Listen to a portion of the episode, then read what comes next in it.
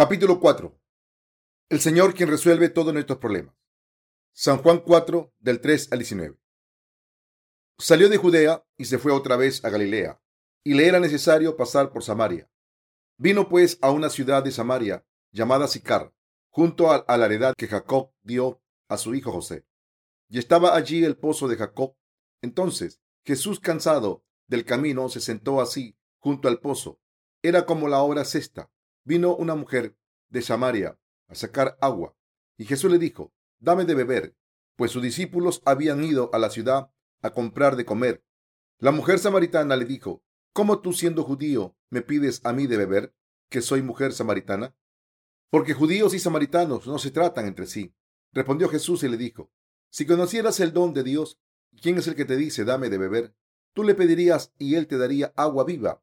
La mujer le dijo, Señor, no tienes con qué sacarla, y el pozo es hondo. ¿De dónde pues tienes el agua viva? ¿Acaso eres tú mayor que nuestro padre Jacob, que nos dio este pozo, del cual bebieron él, sus hijos y sus ganados? Respondió Jesús y le dijo, Cualquiera que bebiere de esta agua volverá a tener sed, mas el que bebiere del agua que yo le daré no tendrá sed jamás, sino que el agua que yo le daré será en él una fuente de agua que salte para vida eterna. La mujer le dijo, Señor, dame esa agua, para que no tenga yo sed ni venga aquí a sacarla. Jesús le dijo, Ve, llama a tu marido y ven acá. Respondió la mujer y dijo, No tengo marido. Jesús le dijo, Bien has dicho, no tengo marido, porque cinco maridos has tenido, y el que ahora tienes no es tu marido. Esto has dicho con verdad, le dijo la mujer. Señor, me parece que tú eres profeta. Un corazón que reconoce sus propias insuficiencias es un corazón que encuentra la gracia de Dios. Mientras continuamos con nuestras vidas en este mundo, algunas veces sentimos claramente la necesidad de la ayuda de Dios debido a nuestras insuficiencias. Tal corazón verdaderamente merece recibir la gracia de Dios y realmente experimentará su gracia en su tiempo. Aquellos que conocen sus insuficiencias y necesitan de la ayuda de Dios mientras viven en este mundo son mucho más bendecidos que aquellos que ni se dan cuenta de sus propias limitaciones ni tienen ninguna necesidad de la ayuda de Dios. Somos de aquellos que no podemos vivir sin la gracia de Dios. Cada día, y por lo tanto, necesitamos su gracia día tras día. Cualquier cosa que hagamos, necesitamos la ayuda de Dios en toda nuestra vida y para todo, ya sea para difundir el Evangelio alrededor del mundo o en Corea. Yo creo que esta necesidad de la ayuda de Dios es por sí misma una bendición y ciertamente es o que nos permite colocarnos las bendiciones de Dios. Hoy pasó tan rápido que apenas sí puedo recordarlo. El pastor Sin vino a verme ayer y pasamos todo el día trabajando en nuestro ministerio de literatura. Estaba tan ocupado que no me di cuenta del atardecer y para la hora en que fui a la iglesia para el servicio de adoración ya estaba oscuro. La luz diurna se ha hecho más corta en estos días. Parece que el invierno se está acercando ahora. Mientras que el invierno se aproxima, mi corazón anhela su gracia aún más, ya que aún quedan más cosas que tengo que hacer en este año. También es mi sincero deseo que me convierta en un hombre que nunca olvide sus insuficiencias durante toda su vida y que siempre busque la verdad de Dios honestamente. No me quiero convertir en un hombre que tenga demasiada abundancia y prosperidad por sí mismo, que no necesite la ayuda de Dios. Prefiero ser un hombre cuyo corazón y cuerpo sean tan insuficientes y que por ello necesite la ayuda de Dios constantemente. Yo quiero vivir cada día bajo la sombra de Dios pidiendo su ayuda. La mujer que encontró a Jesús, el pasaje de la escritura de hoy describe a una mujer samaritana que encontró a Jesús. Jesús le pidió a esta mujer un poco de agua, pero la mujer le respondió. Le dijo, es raro, como tú siendo judío me pides a mí de beber que soy mujer samaritana. Entonces Jesús le dijo, si conocieras el don de Dios y quién es el que te dice dame de beber, tú le pedirías y él te daría agua viva. Entonces la mujer le hizo muchas preguntas increíbles y eventualmente ella llegó a reconocer la identidad de Jesús. Ella llegó a darse cuenta que Jesús era el verdadero profeta y que él era ni más ni menos que el mismísimo Salvador de quien Dios había profetizado en el Antiguo Testamento que habría de enviar a Israel y a este mundo. Así que la mujer llegó a reconocer y a creer en Jesús como su Salvador. Y ella también salió a predicar acerca de él. Mientras leemos este pasaje ahora, somos llevados a preguntarnos, ¿quién es que realmente nos da agua viva? ¿Quién nos da tal agua que calma nuestro corazón, que está viva y que hace que nunca tengamos sed nuevamente? ¿No es Dios? ¿No es Jesús quien nos ha salvado del pecado? Mientras nos hacemos estas preguntas, creemos que no es ningún hombre ni ninguna sustancia material en esta tierra lo que nos da agua viva, sino que es Jesús, el Todopoderoso, quien es verdaderamente poderoso. ¿Quién calmará nuestro corazón, nos traerá paz mental y resolverá los problemas del corazón en ambos, espíritu y cuerpo? La mujer samaritana había estado con sed durante el tiempo que estuvo en este mundo, con forma de desierto, y ella tenía que seguir yendo al pozo para sacar agua una y otra vez. Sin embargo, nuestro Señor dijo a esta mujer, si conocieras el don de Dios y quién es el que te dice, dame de beber, tú le pedirías y él te daría agua viva. Al final la mujer llegó a reconocer la identidad de Jesús y así ella fue remitida de todos sus pecados y recibió agua viva en su corazón. Yo creo que solo nuestro Señor es capaz de darnos agua viva. Siempre que encontramos tribulaciones, siempre que nuestro corazón está cansado y siempre que tenemos cualquier necesidad en nuestro corazón, no es otro que Jesús, nuestro Salvador, quien verdaderamente provee para todas nuestras necesidades físicas y espirituales y resuelve todos nuestros problemas. El Señor solo ha resuelto todos los pecados de nuestro corazón y solo Él nos ha dado verdadera paz a ti y a mí. Cuando estábamos desgastados por nuestros pecados, atormentados por ellos e infelices, y cuando estábamos sufriendo con muchos problemas y luchando con nuestras vidas en este mundo desierto, no fue ni más ni menos que nuestro Señor quien nos dio agua viva. Solo nuestro Señor nos ha dado agua viva. Compañeros creyentes, ¿quién ha resuelto todos tus problemas y los míos? ¿Es el hombre, alguna religión o la riqueza de este mundo? No, no es ninguno de estos. Jesús solo ha resuelto todos los problemas que encaramos en nuestras vidas, debido a que Él es el Dios Todopoderoso y debido a que Él verdaderamente nos ama. Él es capaz de resolver nuestros problemas de su amor por nosotros. Jesús momentáneamente dejó su gloria y autoridad para venir a esta tierra, y Él resolvió todos tus problemas de pecado, al igual que los míos. Es gracias a que Jesús resuelve no solo tus problemas y los míos, sino también todos nuestros problemas espirituales y físicos. El Señor nos ha permitido tener esta agua viva del cielo, que no puede ser obtenida de ningún hombre. Él nos ha permitido recibir la remisión de los pecados y la vida eterna de Dios. Él nos ha bendecido para llegar a ser hijos de Dios.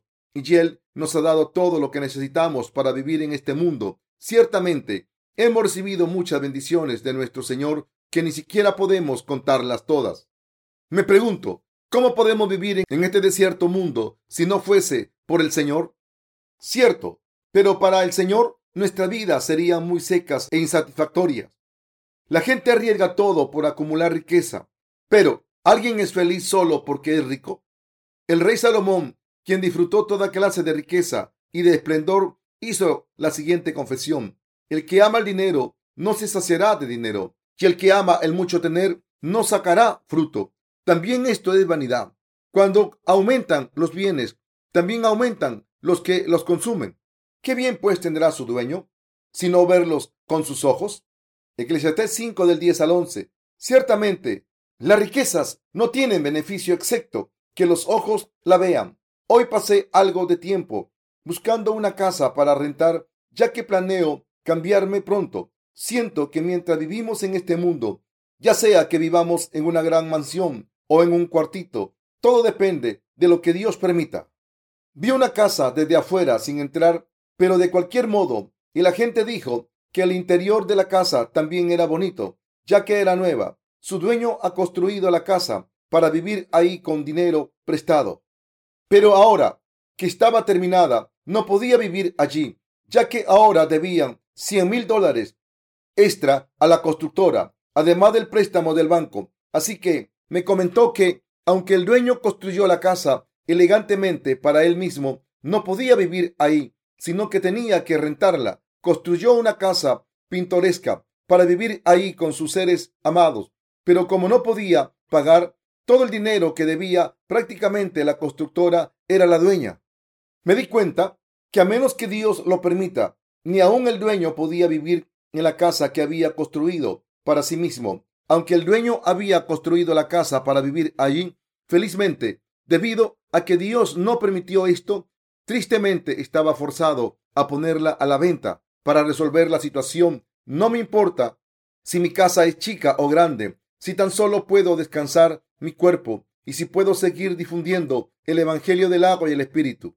Entonces, estoy satisfecho. La mayoría de las casas pueden ser compradas tan solo con 200 mil o 300 mil dólares. La casa que vi hoy también podía ser comprada tan solo con 300 mil dólares. De hecho, aún no tenía 300 mil dólares. Si tenía 100 mil en efectivo, entonces fácilmente pude haber comprado la casa. Si hubiese estado de acuerdo para asumir la responsabilidad por el préstamo bancario que el dueño había obtenido, entonces yo hubiera podido ser el dueño. Pero, ¿de qué sirve ser el dueño de la casa? Yo hubiera tenido que lucrar para pagar el préstamo bancario. Aun si no tienes mucha riqueza, si no tienes deuda, entonces eres una persona rica. ¿Captas esto? En estos días, estar libre de deudas por sí solo significa que eres rico.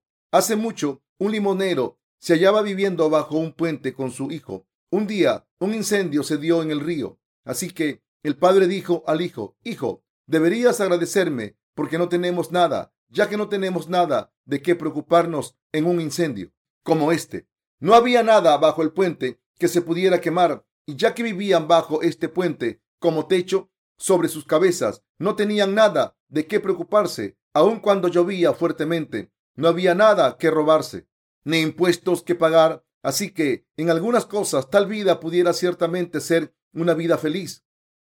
Si tenían hambre, solo tenían que salir, salir en bote, pedir algo de comida y comer lo que tenían. El padre podía decirle al hijo, ¿qué quieres de comer? ¿Pollo?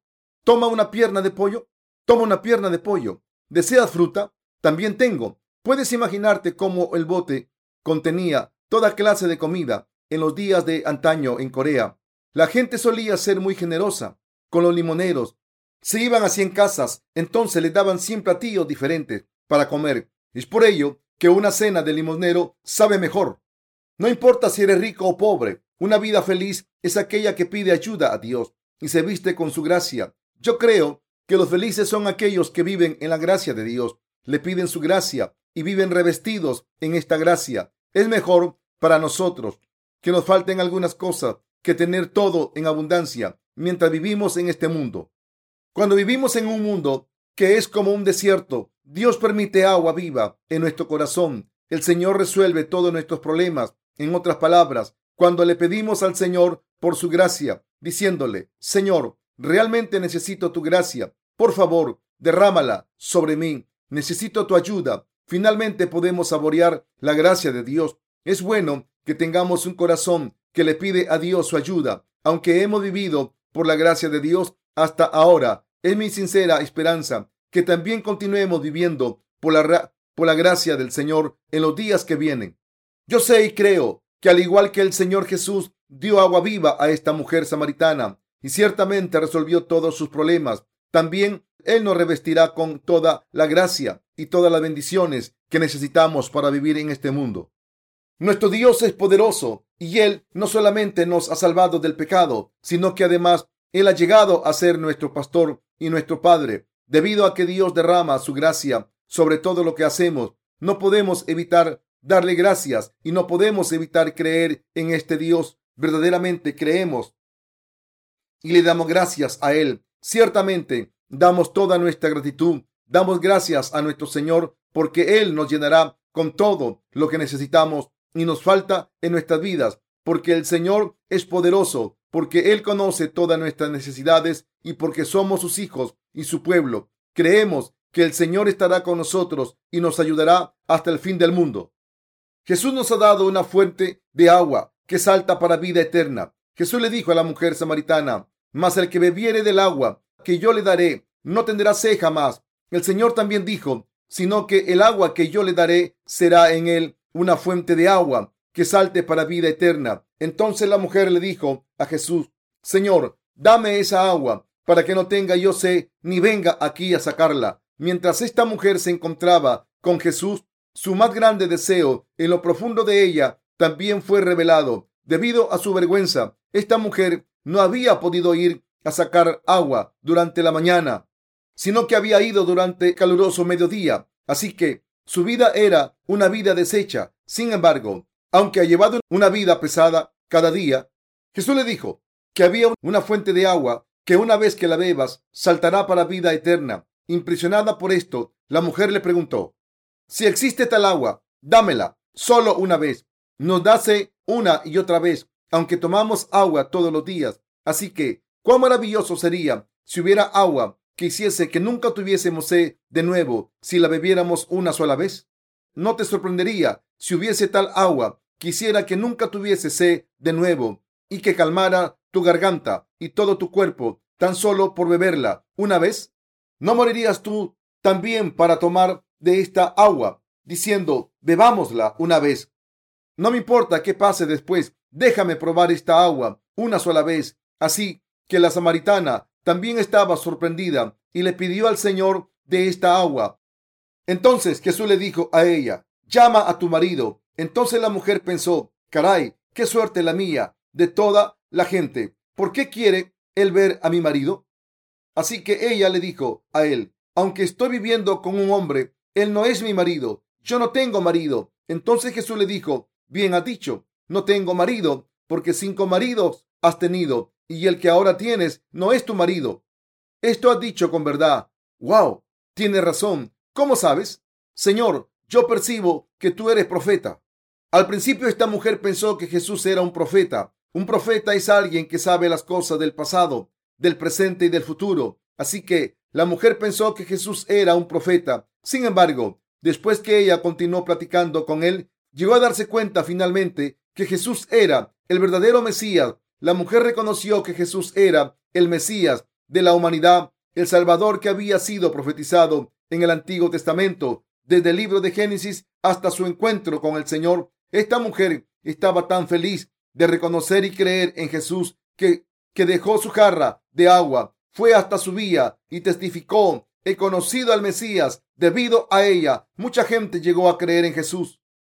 Realmente, no hay nada que nuestro Señor no sepa acerca de nosotros. Él lo sabe todo acerca de nosotros. ¿Existe algo que el Señor no sepa acerca de cada uno de nosotros? No, Él lo sabe todo acerca de nosotros. Jesús sabe todo acerca de mi vida. Él sabe lo que ocurrirá en mi vida en el futuro, lo que pasó en el pasado y lo que está pasando ahora. ¿No conocerá Jesús nuestros pecados?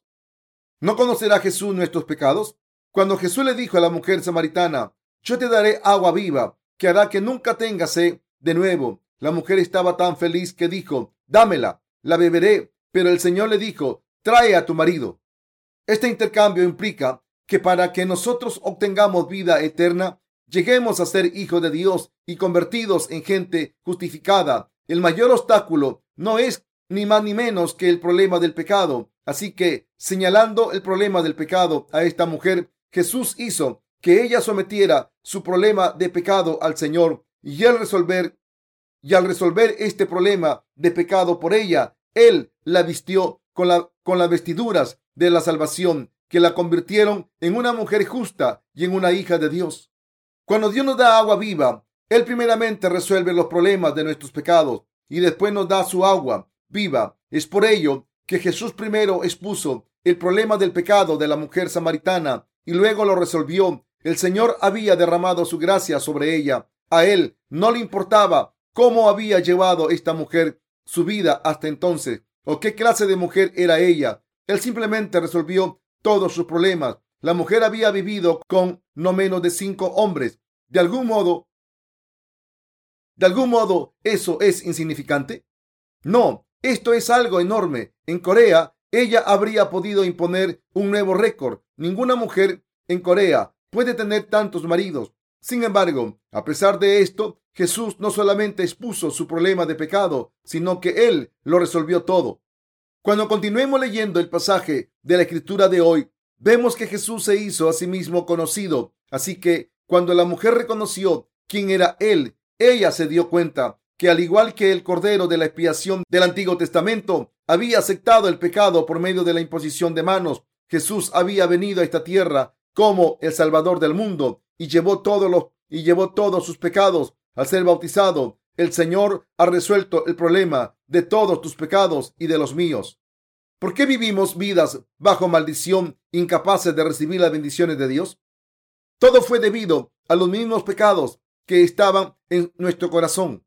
Nada más importante ante Dios, la pared que nos separa de Dios no son nuestras insuficiencias ni ninguna otra cosa, sino que es el problema de nuestros pecados. Es por ello que el Señor vino a esta tierra, aceptó los pecados del mundo al ser bautizado en el río Jordán y resolvió completamente este problema del pecado sobre la cruz.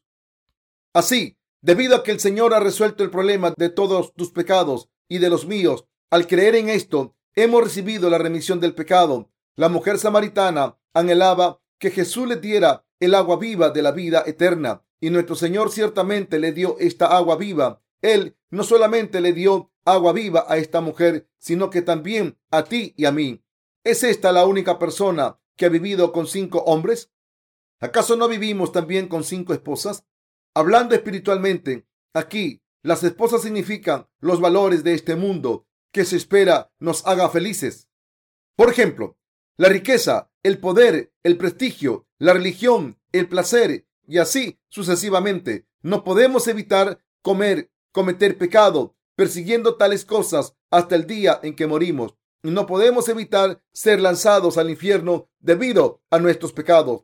Así, nuestro Señor ha borrado todos nuestros pecados al ser bautizado y al morir sobre la cruz. Jesús ha borrado todos y cada y cada pecado debido a que Dios es todopoderoso y debido a que Él nos ama. Él ha derramado su gracia sobre nosotros y ha resuelto todos nuestros problemas sin ninguna excepción. Al hacer eso, el Señor calmó la sed del corazón de la mujer, de la mujer samaritana, y también Él ha calmado la sed de tu corazón y del mío. ¿Cómo podríamos satisfacer nuestra sed sin el Señor? Se debe a que el Señor ha resuelto el problema de nuestros pecados, por lo que la sed de nuestro corazón puede ser totalmente satisfecha. Si Él no hubiera hecho esto, entonces no tendríamos otra opción más que morir bajo el peso constante del pecado. Más aún, habíamos sido destinados a morir no solamente bajo la carga de nuestros pecados, sino también bajo el peso de nuestras preocupaciones, las preocupaciones, las opresiones del malvado Satanás y aún las tristes realidades de la vida en este mundo. Así, debido a que el Señor es poderoso, Él ha resuelto no solo el problema de nuestros pecados, sino además todos los otros problemas y aún ahora Él está resolviendo nuestros problemas siempre que enfrentamos un problema, el Señor derrama su gracia. Siempre que las cosas van mal, el Señor las corrige para asegurar el éxito. Dios también derrama su gracia sobre aquello que no podemos lograr por medio de nuestro propio esfuerzo, dándonos sus bendiciones cada momento. Dios hace posible que nosotros alcancemos lo que es posible. Sabemos que Dios nos ha llenado con su gracia de salvación. Así estamos agradecidos de todo corazón con el Señor. Sabemos que el Señor en el cual creemos es todopoderoso, ha borrado nuestros pecados y también derrama su gracia sobre nosotros, dándonos todo lo que necesitamos para vivir. De causalidad, ¿tu corazón tiene algún asunto? ¿Le falta o necesita algo? Entonces sometan esos problemas a Dios y pídanle que lo resuelva. Orando es como sometes tus problemas a Dios.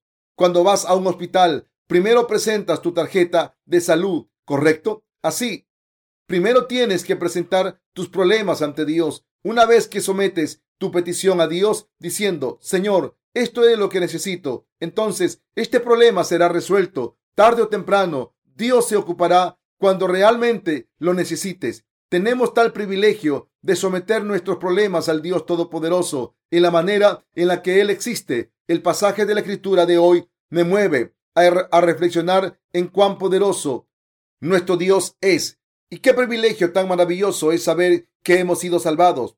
Yo reconozco y creo que es nuestra felicidad el saber que tuvimos un encuentro con el Señor y es nuestro privilegio como cristianos que el Señor nos provea agua viva cada día y que podemos beberla cada día. ¿Reconoces y crees de esta manera? Nuestro Señor derrama su gracia sobre todo lo que necesitas en tu vida, de acuerdo a, su tiempo. Te exhorto a que también creas en esto, que Dios tan maravilloso y poderoso es nuestro Señor. Dios es el Señor que derrama su gracia sobre todo lo que hacemos, sobre cada pensamiento y aspiración. Escrito está, y la paz de Dios que sobrepasa todo entendimiento guardará vuestros corazones y vuestros pensamientos en Cristo Jesús. Filipenses 4:7. Debemos orar y dar gracias a Dios porque hemos llegado a ser sus hijos y debemos dar gracias a este Señor quien da agua viva a ti y a mí cada día. El Señor que resuelve todos nuestros problemas y ya ha llevado la carga de todos nuestros pecados. Ciertamente no tenemos opción más que dar gracias a Dios. Estoy seguro que aún en los días que vienen continuaremos viviendo por la gracia del Señor. ¿Crees también esto? ¿También necesita la gracia de Dios cada día? ¿Tienes alguna necesidad? ¿Te falta algo? Si es así, entonces eres una persona feliz. ¿Por qué? Tú y yo somos gente feliz debido a que todas nuestras necesidades y limitaciones serán satisfechas y suplementadas por el Señor Todopoderoso. ¿Crees esto?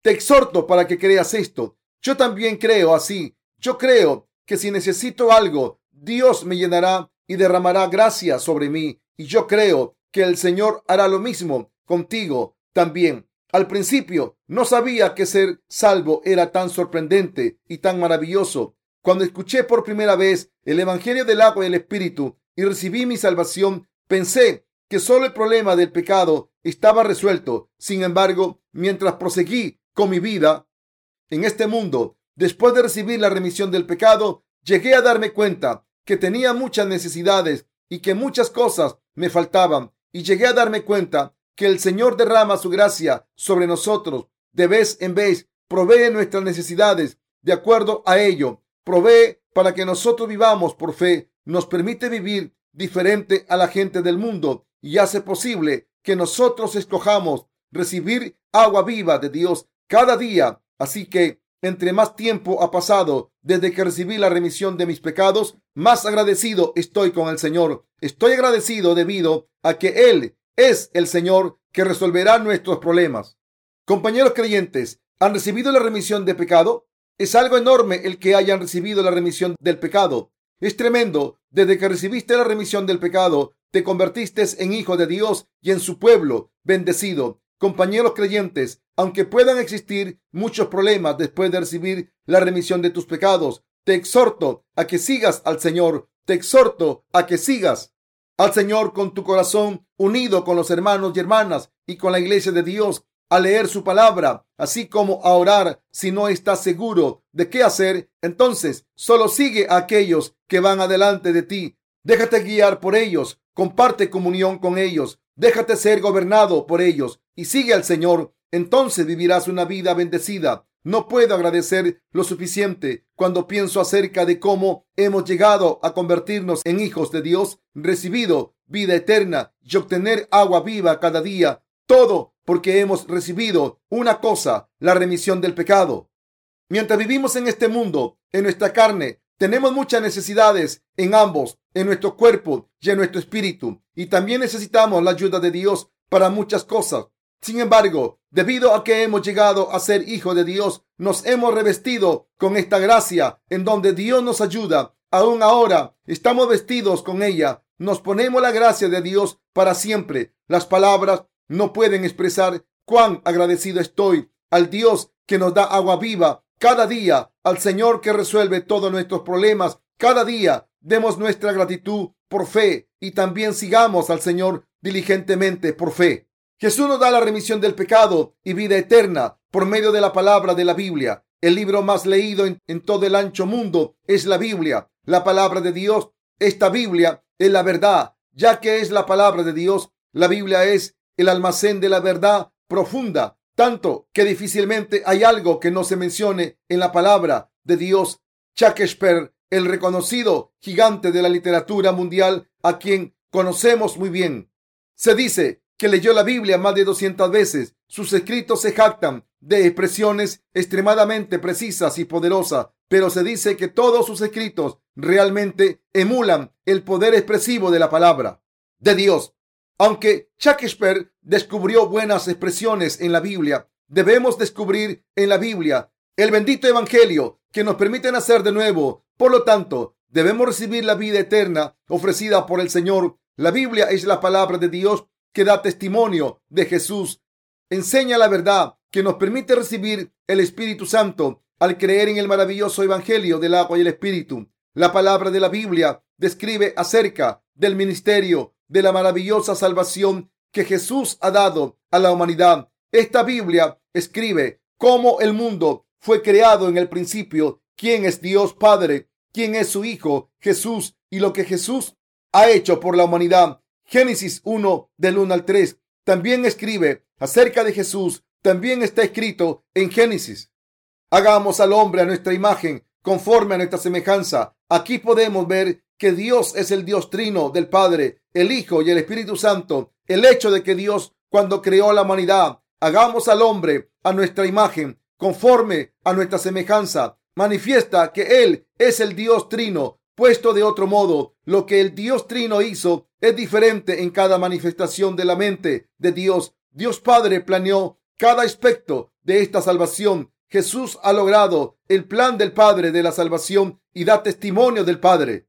Y el Espíritu Santo está testificando lo que hizo el Hijo. Esta Biblia dice desde el principio que es Jesús, nuestro Salvador, quien creó el mundo y todo el universo. Jesús es el sumo sacerdote del reino del cielo, el profeta para toda la humanidad y el rey de reyes. Jesús tiene los tres oficios de sumo sacerdote, sacerdote y rey. Jesús es el Hijo de Dios y el Salvador de la humanidad, quien vino para liberarnos de Satanás, no de la destrucción y del juicio, para destruir la obra de Satanás. No existe una historia en la Biblia que sea más maravillosa que el precioso Evangelio del agua y el Espíritu que Jesús nos ha dado. Sin embargo, los judíos pensaron que Moisés era mayor que Jesús. Fue ignorancia y necedad que salió de su falta de fe en Jesús. Aún ahora, negando que Jesús es el Hijo de Dios, ellos aún están esperando a que el Mesías venga. Sin embargo, toda la Biblia revela que Jesús ya ha venido y que Él regresará nuevamente. En Juan 5:46, Jesús dijo, porque si creyeseis a Moisés, me creerías a mí, porque de mí escribió Él. Moisés grabó la Biblia, Él recibió la ley de Dios y la grabó y también escribió en detalle acerca del sistema de sacrificio en el tabernáculo. La palabra de la Biblia se convirtió en la base de nuestra fe por medio de Moisés. Dios había dado el sistema de sacrificios para lavar todos los pecados de todos en este mundo. El libro de Levítico, el cual conocemos muy bien, claramente menciona y muestra la clase de sacrificio que debe ser ofrecida por el hombre para poder recibir de Dios la remisión del pecado. Dice que si alguien común de la gente del pueblo cometía pecado ante Dios y deseaba sacrificar una ofrenda a Jehová para recibir la remisión de este pecado, entonces tenía que traer un animal sin defecto y de acuerdo a este sistema de sacrificios, el pecador tenía que imponer ambas manos sobre la cabeza del animal sacrificado sin falla.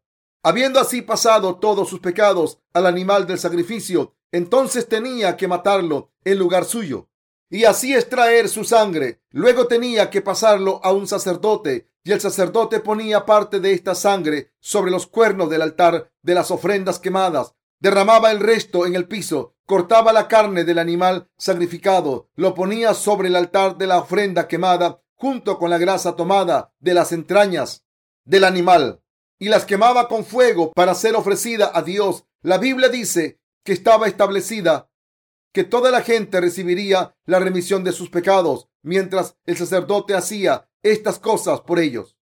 Y Dios también estableció el día de la expiación en el décimo día del séptimo mes para borrar los pecados anuales de los israelitas. Este sistema de sacrificio era una ley que Dios dio por medio de Moisés. ¿Con qué propósito creemos en Jesús?